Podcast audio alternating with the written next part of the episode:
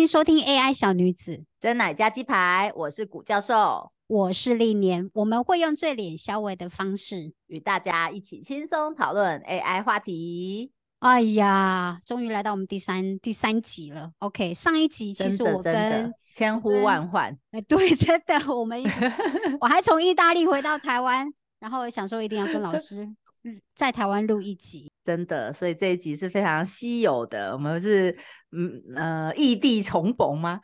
这这个形容词有点怪，可是还 可是我们还是没有见到面，毕竟一个还在台北，一个还在台南，太可惜了。真的。好，没关系，我们下次可以做一集实体的，对，而且一定要见面的时候，对，嗯，好哦。我们上一集我们有讨论到那个机器人，那关机之后，我就跟古教授就讨论到说，机器人其实已经在正在取代人类的工作。好，那机器人既然取代我们工作，是不是就代表说我们因为 AI 而失业了呢？所以从这个出发点来看，其实我们这一集就是想要讨论到说，AI 是不是真的已经让你失业？ing，嗯，好，那什么样的工作会被 AI 取代？我想应该随着 AI 越来越成熟，只要是高度标准化，机器人可以做的，机器可以做的，电脑可以做的，这样子的工作，应该就很容易被 AI 取代，对不对，老师？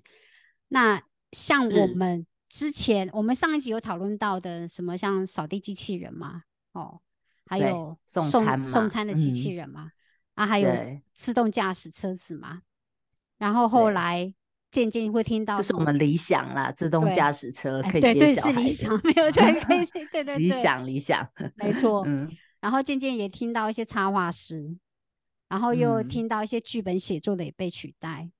然后像我们第一集提到的 AI 音乐、自动上字幕这一些，然后啊，其实为了这个节目，我也问了我表姐，那因为她其实是有证照的土地估价师，跟主要是处理相关土地房屋的一些顾问公司，那她是顾问公司老板。那因为我曾经有帮他做过一些土地的案子，所以我知道在土地估价这个作业程序里面，很需要大量的人力。但现在看来，其实已经都可以，大部分可以被机器人或电脑取代。所以那天他来我家的时候，我就问他说：“哎，在土地估价这一块有没有 AI 的工具可以使用了？”他说有，而且这个 AI 工具出来，让他们的人力需求减少了百分之六十。那其实我们这他嗯有很沮丧吗？表情他他没有，还是还好。对他，他没有沮丧，他反而是在思考说，我要怎么样可以让这个 AI 工具让我的员工做事情可以做得更快、更有效率的完成。但是因为他对人工智慧不理解，他的 Chat Chat GPT 也不知道，他只是去参加了一些土地估价的一些呃研讨会，然后大家就会在研讨会上就会把这些。呃，AI 的工具哦，可以针对土地估价的秀出来，他才知道说哦，原来已经开始有这样子的东西。所以他说，其实内政部自己已经开发了一个大量估价工具，是用来估价基准地。OK，这个就帮助很大了。然后他有认识一个杨教授，这个杨教授他是自行研发房地产估价的 AI 工具。OK，这个工具呢，除了可以有标的物的估价，还可以提供类似的房产价值，而且用不同颜色标出来的区域。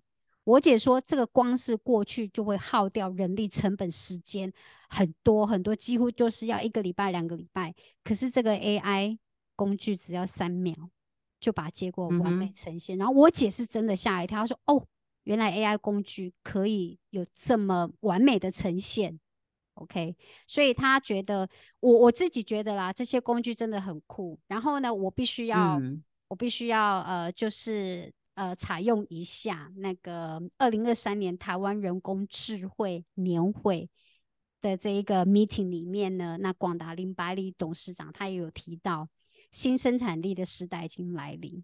百分之二十五到五十趴的白领工作会被取代，尤其是在开发国家，呃，比率很高的一个国家，就越容易被取代。然后到二零二三年的时候呢，高盛的研究，百分之七十的工作，大概有三亿个职缺会被 G A I 取代。好，那身为人类的我们，是不是真的不得不面对要重新学习这件事情？老师一直都在 AI 产业，那老师会怎么看？是不是我们真的要被 AI 取代了？嗯，要回答这个问题，其实蛮复杂的。但是呢，我们不要这么沉重。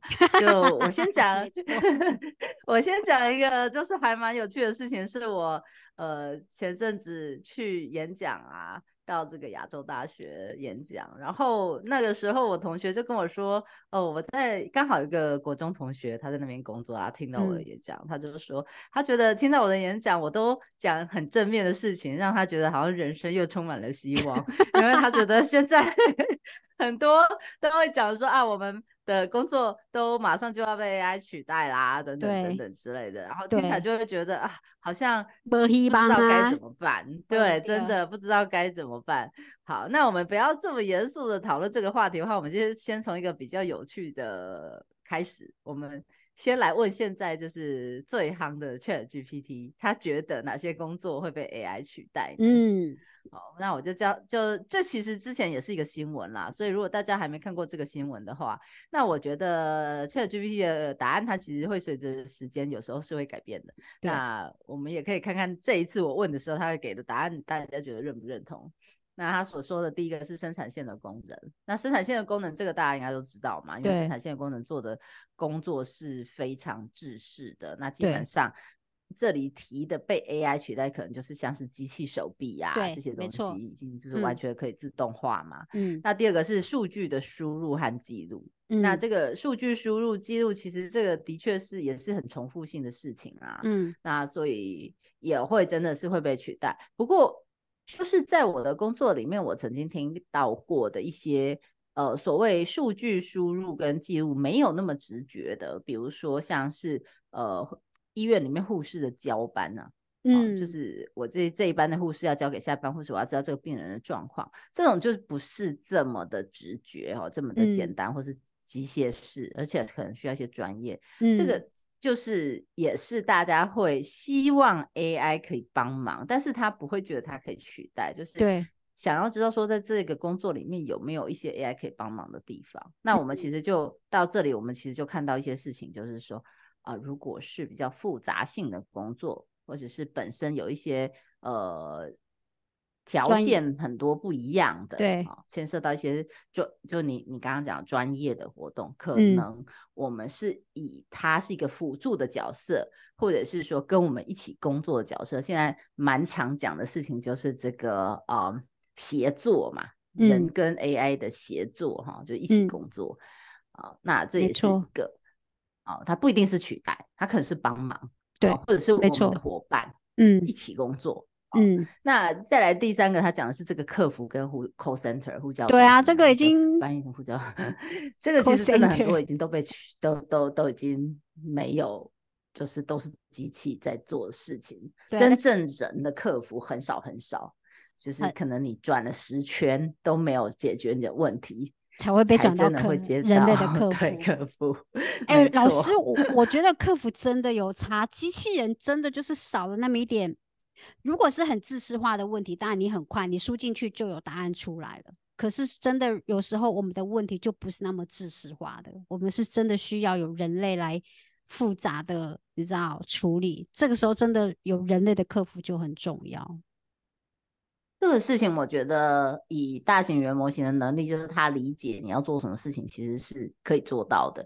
但是我之前在呃，可能有一些跟 call center 的一些讨论哈，我觉得比较困难的反而是后端资料的整合。就比如说，人知道说我看到这个问题的时候，我要同时去 call 哪些哪些哪些资料，对，然后最后就告诉你一个答案。而且有些有的时候这些资料。还不见得是有的，对，比如说有假设有一个人打去说，哎，我那天买的手机什么时候才送来？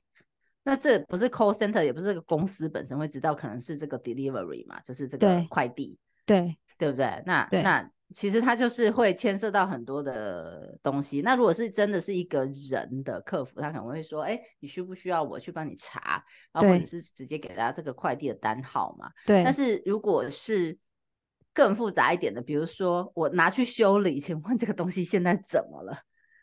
那你对，真的在后端要有非常好的控制，就你知道它从这个站到那个站，这些东西都要有电子记录，你才有可能回答这个问题。而且这个资料要串联的很好，你才找得到。没错，所以其实我觉得有时候这个部分的问题反而不是在前端，所以如果没有牵涉到这些嗯问题的客服跟呼叫的 call center 的这种工作，可能很多真的是机器其实做的还可以，嗯那也就大家也就用机器来做了。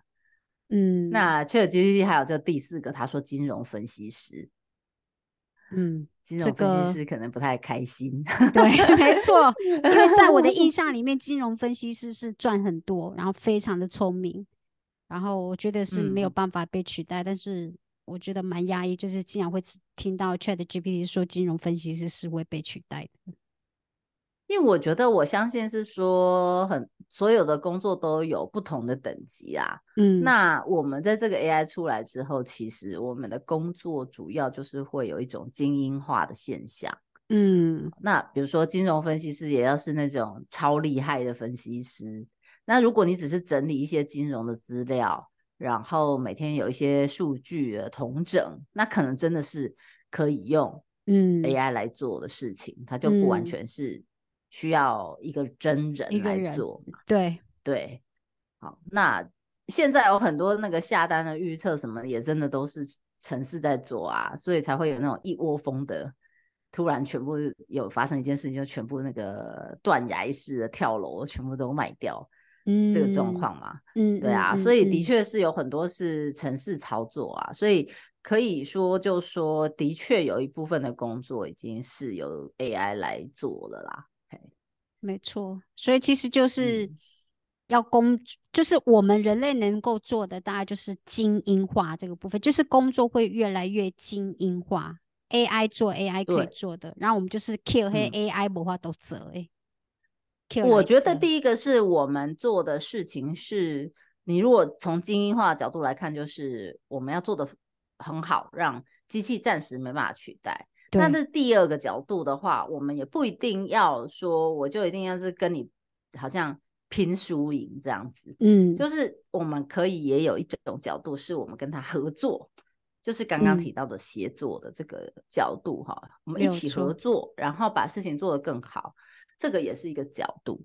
那好哦。就是向上管理跟向向呃旁边管理嘛，哈都两个方向都可以，对不对是下面它是两个方向都。可以，对，向下管理也是啊，向下管理的话就是变成说他我们知道他能做什么，就直接把它当做我们的工具对，对对对，没有错，这个把它当工具，所以其实每个方向都可以，我们不一嗯。定说我们就是一定要呃去跟机器竞争一些机器已经可以做得很好的事情，这不没是错，就是对就自己找麻烦嘛？对啊，真的啊，你明知道拼不过还要硬拼，是对啊，就就有点找麻烦了。好，然后呃是后面的话还有一些柜台销售员嘛，这就很直觉嘛，你卖对啊，这个现在都有嘛，都蛮有机器人可以直接当那个接待员的，当对啊，而且其实卖东西，像美国的超市很多都是自动结账，台湾也有啊，对不对？那柜台你根本你不用任何一个人啊，你也不用跟他沟通，你就自己刷条码就好了。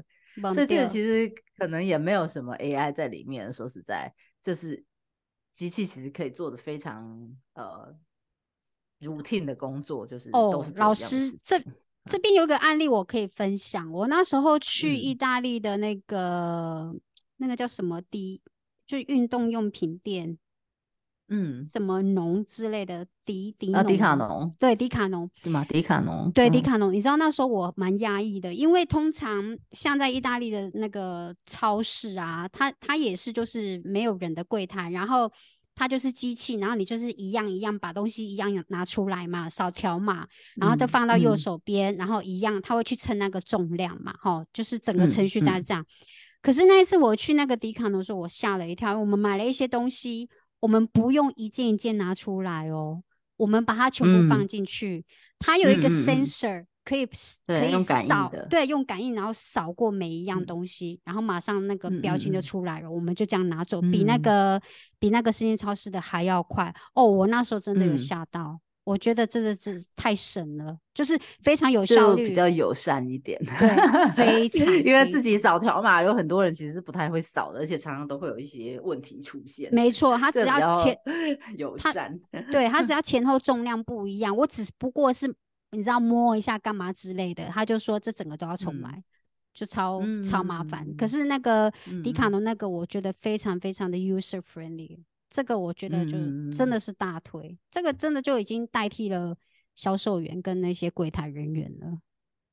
对啊，因为它其实就是一个固定的东西，你不需要做决断啊。嗯，那你不需要做决断的东西，其实只是很多都是硬体。的问题，嗯，其实不用真的说用到 AI 的东西，你可能就是不同的 sensor system 啊，嗯，那它 比较很好的感应说哪这里面有几个东西都有发出讯号，然后是多少的价钱，可能就做完了嘛，对啊，没有错，是啊，好，下一个就是。嗯，司机和交通运输，这是我们刚才的那个理想，对，接小孩系统，希望这一天赶快到来。对，就是有很多这种呃司，因为已经有自动车了嘛，所以其实我们可以合理期待，合理期待未来会有这种所谓自动的司机来呃接送我们嘛。哎，现在其实有一些定点站的这种无人公车。对啊，所以其实也是有这样的司机啊。对我我知道是好像在园区，就是目前都还在实验当中，然后在园区比较有，然后但外面真的在跑的就比较没有，毕竟外面的交通也实在是太乱了。嗯，对啊，但是也不一定啊，也许未来就是因为大家想要用这样的东西，然后会去重新规划这些交通的一些。状态对不对？期待，就期待让这个环境适合这种自动化的司机运输，嗯的工作。格莱蒂耶，这这这真的是一个很好的想法，就是就觉得哎，马路都这样子整整齐齐的，这样也蛮好的。嗯嗯嗯，没错。然后还有就是基基础的医疗，那基础的医疗这个。基础医疗诊断，其实我觉得诊医疗诊断这件事情跟自动车有那么一点点的异曲同工之妙。就是现在我们其实会想的事情是说，如果因为它就是需要做一个决定，对不对？对。那这决定如果错了，谁要负责的问题？如果没有这个问题的话，其实很多事情都是可以做。但是现在就这个问题嘛，你这个如果出事了，谁要负责？这个问题就很大。那基础医疗的话也是一样，但我觉得基础医疗主要就是可以说，你如果不会有什么生命危险的话，也许是可以做这件事情。那如果真的觉得有问题的时候，就请请大家可以去直接到诊所去找医师之类的啊，这个也是一个可能啦。嗯，这个我最近有一个小小的一个一个案例的分享，我前两天然后。我的那个手肘处开始发红，然后会痒，然后接下来就整只手臂就开始发红，然后会有疹子。我知道我在过敏，但是我不确定它是什么样的过敏。然后因为那一天刚好是礼拜日，当然所有的诊所都没有开。我那时候就希望说，我有一个一个一个 app，可以就是拍一张照片，然后就告诉我，我现我现在我现在是过什么敏，我现在的过敏是什么这样子。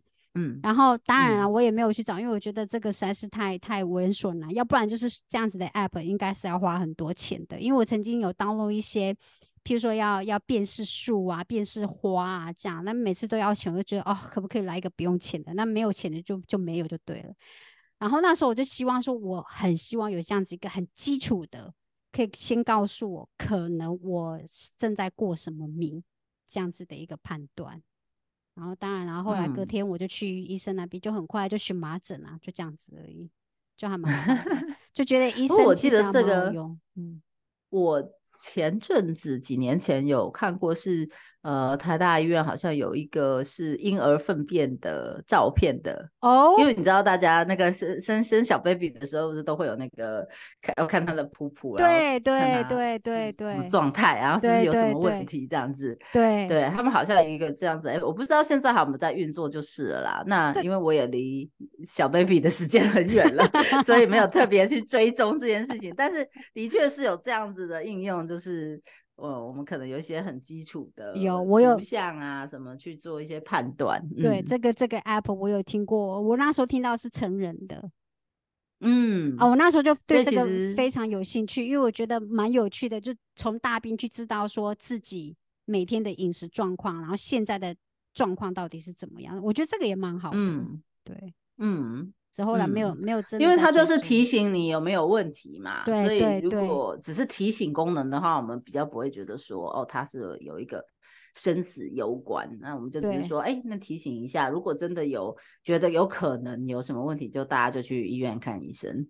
嗯，所以其实也是我们生活中很好的一个帮手。没错。对啊。嗯，好，那我们要看哦，下面两个，我们这样子永远都讲不完哎。哦，好，还有这个 文本写作，这个也是真的。文本写作这个真的是，这个就很基础啦，那 ChatGPT 就已经做到非常极致的工作啦。对，所以这个真的是很麻烦的一件事情。如果只是一般的写作工作，的确，呃，我们是可以用 AI 来做，所以也都写的蛮好的。所以这就是。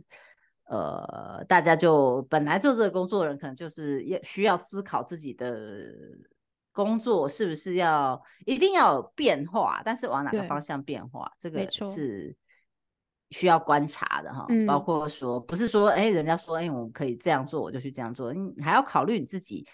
的特别的兴趣啊，或是你的擅长的地方在哪里啊？嗯，这个改变的时候都会需要有一些考量啊。我觉得，那这个就是很明显的告诉我们说，这一个工作已经极度的精英化了。它我们只需要那个机器不能做，就是那种写一些特别的文章，或者是呃很有艺术感的文章，什么文学奖的那种，可能他没办法，所以。现阶段，现阶段可能没办法，未来可能就可以。你知道现在却他们也讲了，却 GPT 几乎都可以写，像写一些 comedy 也写得很好，然后也可以代代替 Netflix 的一些，你知道，就是剧本的那个 writer 也代替他们写。是啊，是啊，是啊，知道大家知不知道有没有那个网络上有一个一那个 video YouTube 的 video 很红，他就是说 AI 如何让我失业。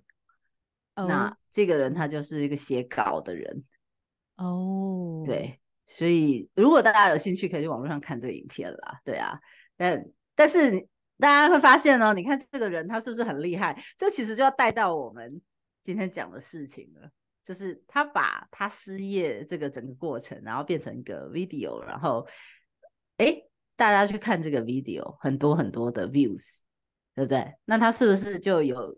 利用到它的原先，当然就说这不是长久的，可是至少它有一个转型的契机嘛。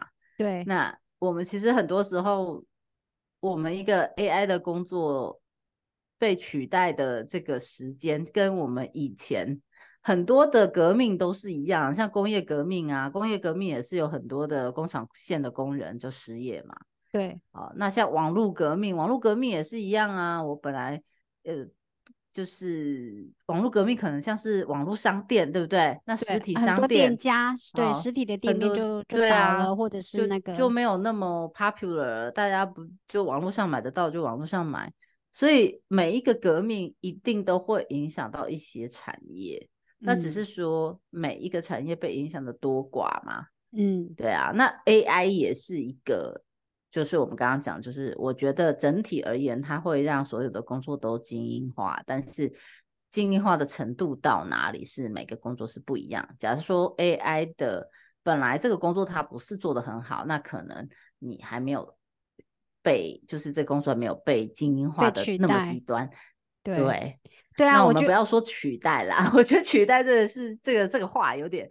就是你总是因为有一个工具可以做了这个工作，你你要去思考我在这个工作上的价值，我的能力上在这个工作上的价值，然后我还可以做什么？对，我觉得这个就是呃，大家现在其实就应该要想的事情了。没有错。其实像像，因为嗯我们是行销背景出身的，然后像这样子的一些 AI 工具，对我我有问的我身边一些朋友，那因为我们都是在科技业的，那他们也是一些嗯。是、呃业务的头，一些是行销部门的头，那我们同时都会觉得说，其实 AI 对我们来讲没有取代工作，反而是增加我们工作的效率。不管是使用嗯。Chat GPT，、不管是不是使用一些就行销人会用到一些 Martech 的工具、数据工具，甚至我们会用 Gamma AI 这样子的工具来快速的做简报。但是我不能讲说这些东西做出来我们马上可以用，还是需要我们人类来修过它里面的内容跟图片。所以它只是嗯让我们的工作更快速的被被做好，这样子。所以它，我我觉得现阶段当然对我们来讲，我们是没有被取代的，但是谁知道嘞？那可能以对呀、对这啊，个对啊，以以前很多大家我们觉得觉得说，哎，还需要人来看一下，就是机器对做完之后人需要来看一下。现在的这些很多里面很多工作都已经是不需要人来看一下了，对不对？那所以，比如说我们文法修正啊，以前的那个 Word 的文法修正还没有那么厉害的时候，他就帮你标一些嘛，然后你自己字决定要不要修，对对不对？对那现在是整篇就帮你改写改好真，的嗯感谢你 Chat 也不需要做什么事情。真对啊，的你也不需要做什么事情啦，所以这个我觉得这就是技术进步的程度多寡。现在没有被，现在没有被取代，现在这个工作还继续在做，不代表未来就是这样。那我觉得 AI 的东西出来，其实一个很重要的点就是技术一直在变，技术一嗯直在变，那我们人要怎么办？对啊们人，其实我们我我们到底有 哪些是比 AI 还要强的，对不对？我我们我们我们这样子变成就说我们的我们的动作要快，我们演变也要快，我们甚至都要比 AI 还要快，要不然我们就真的被它比下去了。其实我们这可以从两个角度来看啦。那第一个就是我们上回有谈到那个清洁工的部分嘛，对不对？那我们那那时候我记得你有举一个例子是，哎，有一个机器人，它有那种各嗯很多只手，然后每只手都有各种不同的刷子啊、对扫地啊、抹布啊，所以对它可以做很多事情。对，可是想一想说，如果我今天有一家里有一个扫地阿姨，那我请这个机器人来代替这个扫地阿姨，这个可行吗？那我觉得，其实如果有一个很厉害的扫地阿姨，我还是会希望有扫地阿姨，因为这扫嗯地阿姨她可以做很多很细致的工作，可能是现在的机器人还没有办法做。比如说，她可能会帮我把衣服叠好啊，整理好排好，或者是一些很小的的东西，她会拿起来擦，对不对？但是这里就出现了一个好的扫地阿姨跟不好的扫地阿姨的差别。就如果有一个错扫地阿姨，她就普普呃通就是通的，就是做一些就都看得到的地方，对看得到的地方擦一擦，没看到的地对方她但是细致。的没有，对，没有错，对，那可能它跟机器人的差别没那么大。没错我，也许我就觉得，嗯，可能可以用扫地机器人来代替就好了，对，对不对？但是如果真的是一个很好的扫地阿姨，我还是会希望有这个很好的扫地阿姨。对，因为他这样子比较之下，他的工作能力还是比较强的。对啊，所以就是也是我们刚刚讲的这个呃精英化嘛，就是精英化扫地阿姨也有嗯分很厉害的扫地阿姨，对不对？每个工嗯作都有啦。嗯，对啊，所以我觉得还是在这个顶层的工作上是没有办法取代。那如嗯果你觉得呃很辛苦，就说你现在的工作可能没有办法去呃跟 AI 现在的能力比拼的话，我觉得就是另外一个方向就是要变，嗯，要变，嗯，所以我们就就要学习一个转型，去学习。对你一直你一直不变，你就是现在这个状况，那那技术就是一直进步，那嗯其实很多时候我们听到大家会说，哦，人人类就被 AI 取代了。然后我觉得这个立场有时候是他看到的事情是，他人是现在这个样子，但是他预期 AI 会一直进步。可是我们人也不会一直不变啊，我们人也是会演化的。我们从以前这个山顶洞人，对不对？对，到现在，我们已经变得好多了。我们不会不是像以前山顶洞人一样啦。所以我觉得这个现在的状况比较像是我们变得比较快，还是技术变得比较快？我们应变得很快，我们有能力去找到我们可以做的一些更厉害的事情，或者甚至是我们可以因为 AI 的兴起而去做的一些很需要的事情，比如说最近那个 prompt engineer 不就是吗？以前对，哪真的，有这种工嗯嗯嗯作啊？没错没错没错，是的，是的，以前哪有这种工作？但就是现在有这个 prompt engineer 这个工作，就是因为有语言模型啊，有 AI 啊，所以才有才有这个工作啊。嗯，才有这样子一个工程师的需求。对，所以其实新的技术也会有新的工作需求。嗯那但是如果你觉得你的工作可能是跟现在的 AI 的能力有重叠的话，就一定要去思考怎么去变，或是怎么样去跟 AI 一起工作。所以一起工作这件事情也会提高你工作的品质。老师，我们是不嗯是应该其实要先先培养我们呃什么？譬如说要有一个 AI sense，要培养一个你你知道，就是对人工智慧有一个最基本的概念，才有办法。嗯我觉得这个会对我们未来在 AI 的生活中帮助会蛮大的。嗯呃，就说我我们刚刚其实讲到说 AI 的这个时代啊，我们应该可能需要哪些能力是蛮重要的。那我自己觉得第一个就是呃一个态度态度的问题嘛。我们刚刚说向上管理、向向旁管理跟向下管理，对不对？嗯 对，但我觉得自己心态上就是要调整，就我不要每天都想说，哎，AI 会取代我，我要怎么的样才能做的跟 AI 一样好？你你对觉得你做的跟 AI 一样好的时候，就已经就已经输了。真就是的，他做的比都比我们还要快，好吗？就是一，你你他会做这件事情，你要想办法去做的跟他一样好，为什么呢？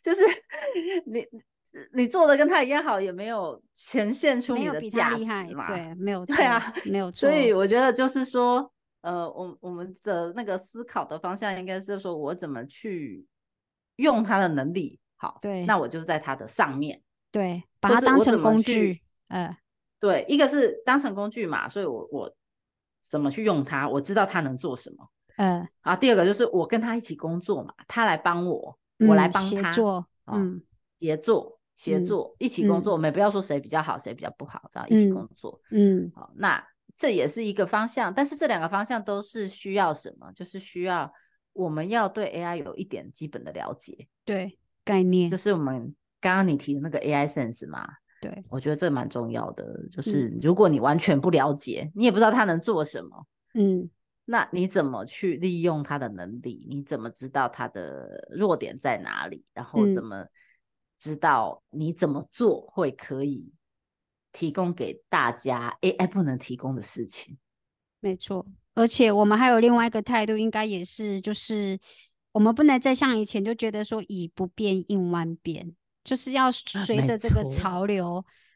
AI 已经在改变很多，就像老师老师之前有讲嘛，每天睁开眼睛来讲，那个那个什么模型语言的模型就已经又变了，哪一些模型又变了，所以它的其实技术、啊技术在增进是很快的，所以我对、啊，我们就除了真的是呃要有 AI sense 之外，也要学习的，就只能学习啦，就是一直学习下去，就这样，嗯啊，，不然所以？对不对？我觉得小朋友在学校去学习，这也是蛮常被问到的问题。一个比较重要的中心思想是学习怎么学习，不是学习东西的内容。嗯，没错哦，学习怎么学习？对，我学我要学习怎么样可以很快的学会一件事。那这是其实有一些窍门，就是我们可以看到有一些人他就真的可以，哎，看到这个就赶快去学一下，他就会了。好，或是另外一个看到这个，哎，学一下就会了。可能就是他对一些新的一些观念或什么都很开放，他不会去抗拒。那又又或者可能是他也有一些学习的技巧。哦，比如说他知道说我要先，我可能要动手试试看，或者是我要去感觉一下它是什么东西。那或者是我多多试几次，但是这些都是一些方法方法上的部分，比较不是内容上部分。嗯，那我觉得现在的呃小朋友如果要能够适应这个变化这么快的话，反而学习怎么学习这件事情真的是很重要。嗯，没有错。那如果像大人的话，其实我觉得，呃，就常听我们的 podcast 就对了啦。就是想要知道一些 AI 的知识，然后因为我们其实都聊这些内容，都已经是非常非常基本的概念跟学习，所以不用害怕。我们都知道，觉得说好像 AI 好像会取代我们的工作什么之类的，那大家都讲的好像有点非常的 negative，但是我们的频道宗旨就是希望大家都是非常的开心，然后可以快乐的学习。我们希望给大家一些很 positive 的 vibes。然后就像老师刚刚讲的，怎么去学习？第一个一定要有 AI 的 sense，对不对？然后第二个，对啊，所以其实我觉得你多听一些这种跟 AI 相关的东西，你就很容易接受啊。然后你也可以，因为你有一些东西你比较容易触类旁通。你知道我们人从无中生有是难的，对。但是我已经有一些东西我去变，那个是比较容易的。所以我们如果多接触一些这种 AI，我们就会有 AI 的 sense。那我刚刚还跟历年开玩笑说，哎，多听我们 podcast 这件事情不用变，然后我们去变这个 我们讲的内容就好了，让大家可以听到很多东西这样子。对，没错，好哦，那今天就差不多到这边。那我们要结论一下，AI 是不是真的会让我们失业呢？那我觉得就像刚刚老师讲的，呃，我们的工作会越来越精英化，然后因为 AI 毕竟有它的能力在。那我们要怎么样学习或转型？那就是基本上赶快来听我们的 podcast，然后就好好的复习，然后要有基本的一些 AI 的 sense。哎，然后就是最后最后，其实我要讲一个很有趣的事情，刚刚忘记提了，就是我们这 ChatGPT 大家知道吗？那 ChatGPT 在训练的时候，它有很多的标记员帮他标记资料，这标记资料就是我们之前上一集有提到，就训练 AI 模型都要一些标记资料的人。对，那这些标记员呢，现在呢也面临着这个失业的状态。对，因为因为呢，这个 ChatGPT 它学会了这些标记之后，它似乎已经很会。去标记了，所以它现在已经能够产生很多的标记资料。呃，已经有一些说法是，哎，你现在其实已经不太需要这些标记员了。所以我们就会知道说，哎，你的技术在进步，往前进的时候，一些工作一定是会慢慢的消失。但是我们就期待会有新的工作出现。所以只要我们保持这种可以变化的弹性。就是你这人生一辈子不是只会标记资料的话，对那你就不会担心这件事情，对不对？好哦，反正就是学习学习再学习，就是这样子啦。嗯，哎呀，没有其他办法了。OK，就是要面对。嗯，好，那我们这一集就到这边喽，我们就下集见。谢谢老师，大家拜拜，拜拜拜拜。